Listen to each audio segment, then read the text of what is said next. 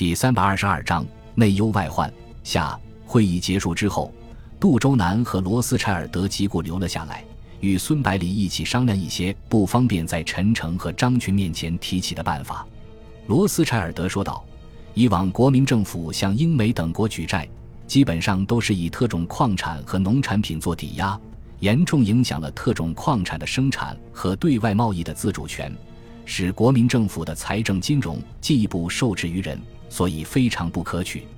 同时，宋子文刚刚建议的发行公债是世界各国应付大规模战争的国际惯例，方法本身并没有太大的问题，只是在目前的形势下没有现实性。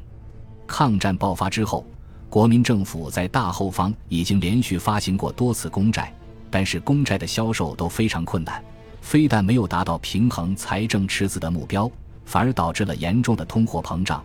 如果单纯从表面上看，是财经政策和动荡的战争环境影响所致，但真正的原因却是公债存在着运用上的非连续性、推销上的强制性、摊派上的不公平性和偿还上的欺骗性，从而导致民众丧失了最基本的信任。为了重新树立民众对公债的信任，首先应该暂停在大后方发行新的债券，接着在福建、广东和江西三省境内发售利率较高的债券。只要咱们保证按时偿还，其他地方的民众就会逐渐恢复对政府的信心，从而为后续的公债持续发行打下坚实的基础。这样可行吗？孙百里把探寻的目光投向杜周南。当然可行。担任福建省的财政厅长达七年之久，杜周南对这个问题最有发言权。从抗战爆发到现在，福建只发行过一次债券，数额也只有几千万元。而省政府又按时偿还了，所以福建民众对公债还是有信心的。另外，赣南粤北和福建一样，几乎没有遭到日军的破坏。我们推行的又是藏富于民的政策，一两个亿的债券还是能够消化掉的。罗斯柴尔德怕孙百里没有信心，主动请缨道：“不能销售完的部分，将由我们犹太商会全部买下来。”孙百里急忙说道。犹太商会已经捐出了大笔款项，又要在大后方投资，资金肯定非常紧张，就不要太勉强了。罗斯柴尔德表情严肃地说道：“孙将军，犹太商会这么做，并不单单是为了中国的抗战事业，也有我们自己的打算。”接着，他看了看孙百里和杜周南，开诚布公地说道：“在迁居中国的这段时间里，我们犹太人一直和十九路军、福建政府共进退。”而随着形势的发展，需要我们和中国政府和民众共进退，这样才能保证在战后被完全接纳，真正融入这个大家庭当中。现在，全国民众和海外华侨都在为支持抗战出钱出力，我们犹太人作为中国公民，理所当然的要奉献出自己的一份微薄之力。孙百里缓缓点头说道：“罗斯柴尔德先生，我能够理解你的良苦用心。”不过还是希望能够量力而行。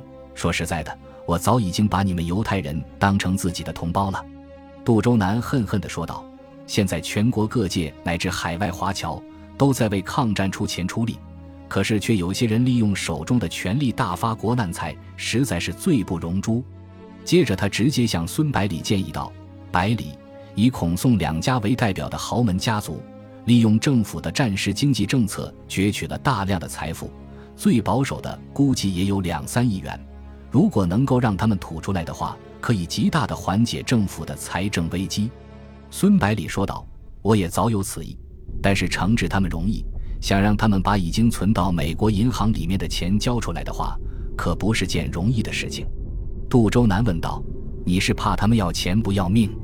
孙百里点了点头。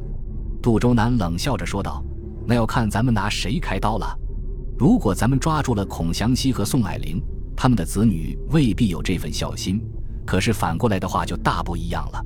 你的意思是说，从小的身上下手？孙百里问道。是啊，杜周南回答说，孔祥熙夫妇谋私的主要渠道是金融和外汇，取证比较困难；而他们的子女赚钱却主要依靠走私贩私、囤积居奇，很容易人赃并获。到时候让孔祥熙夫妇退还赃物，用来减轻刑罚，还怕他们不就范吗？罗斯柴尔德笑着说道：“最好的办法是高等法院判处死刑，然后孙将军在暗示可以进行特赦。这样的话，他们有多少钱都会吐出来。高，实在是高。”孙百里和杜周南感到由衷的佩服。孙百里想了想，说道：“这件事情如何操作，要和周恩来先生详细讨论，磋商一下，然后再决定。不过……”这件事情最好等军队整编完成之后再动手，免得引起不必要的麻烦。杜周南深知其中的利害关系，建议道：“最好先把这些人悄悄控制住，一旦有外逃的迹象，马上采取行动。”孙百里说道：“这些举措目前还有些困难，因为我还没有能够切实掌握政府各部门，很多官员和他们都有联系。”杜周南急忙问道。组建新的宪兵部队的事情进行的怎么样了？孙百里回答道：“还需要两三个月的时间才行。”杜周南点了点头，感到有些无奈。虽然孙百里做了总统，可是，在陪都只有自己的警卫营可以信任，仅能自保而已。如果有人居心叵测的话，还真的难以应付。这时候，罗斯柴尔德说道：“抓贪官的事情可以先放放，可是摩根银行却是不能再拖了。”既然日本政府已经决定南进，必然要和英美翻领开战。这样一来，栖身在上海租界里面的摩根银行就非常危险了。杜周南把桌子一拍，激动地说道：“我差一点把这件事给忘了。现在摩根银行的资本额已经上升到三千万元，吸收的存款将近两亿五千万元。如果全部落入日本人手中，将是非常巨大的损失。”孙百里不虚不急地说道。这个问题我早就在考虑了。如果单纯撤退银行的资金和人员的话，倒不是太大的问题。毕竟日本和美国还没有开战，摩根银行的客户基本上都是滞留在公共租界这个孤岛里面的中国人。失去这些积蓄之后，他们如何生活？但是挨个通知取款的话，肯定会把消息泄露出去，最终造成无法脱身的结果。杜周南想了想，说道。可以让摩根银行在各办事处门口张贴告示，声明要把银行迁移到重庆，客户可以凭借手中的凭证直接到陪都领取自己的存款。另外，还可以在报纸上发表类似的声明，使更多的人了解情况。当然，这些必须在银行撤退之后进行。孙百里点了点头，说道：“也只有这样办了。”罗斯柴尔德问道：“按照你们的意思，这个银行还要继续办下去？”可是该如何确定其归属呢？当初创办摩根银行的目的完全是为了和日本打经济战，银行的资本也全部是福建政府掏的腰包，是不是直接交还中央呢？杜周南看孙百里没有出声，建议道：“我看还是让那两个美国人继续经营好了。中央现在已经有四大国有银行，再多一家也起不了多少作用。”罗斯柴尔德同意杜周南的意见。他说：“摩根银行的经营状况相当好，对福建商人到大后方投资会有很大的帮助。而私营银行的经营方式也可以稍微灵活一点。”孙百里听完了他们两人的意见之后，说出了自己的想法：“我认为那两个美国人的经营手段未必适合重庆，不如由罗斯柴尔德先生介绍几个有经验的银行家接手较为稳妥。另外，那个叫玉指一郎的人，我还另有重用。”杜周南眼睛一亮，问道：“你难道想重新和日军打经济战？”孙百里摇了摇头，回答道：“我不是这个意思，只是想利用他对纸币的深刻认识，重新设计法币纸币。”罗斯柴尔德问道：“你是打算用新币换旧币，使日军的假币攻势不攻自破？”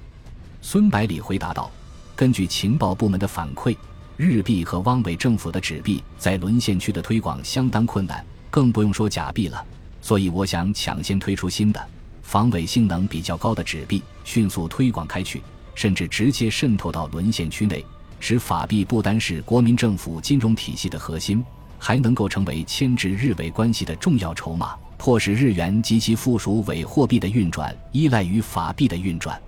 罗斯柴尔德和杜周南不约而同地说道：“好办法。”杜周南补充道。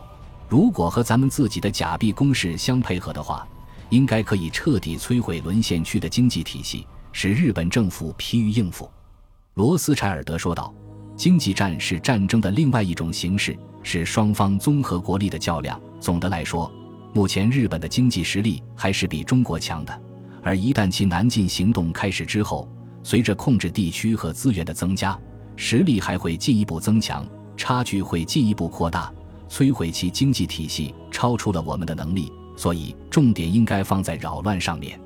杜周南感觉他说的很有道理，马上放弃了自己的观点，说道。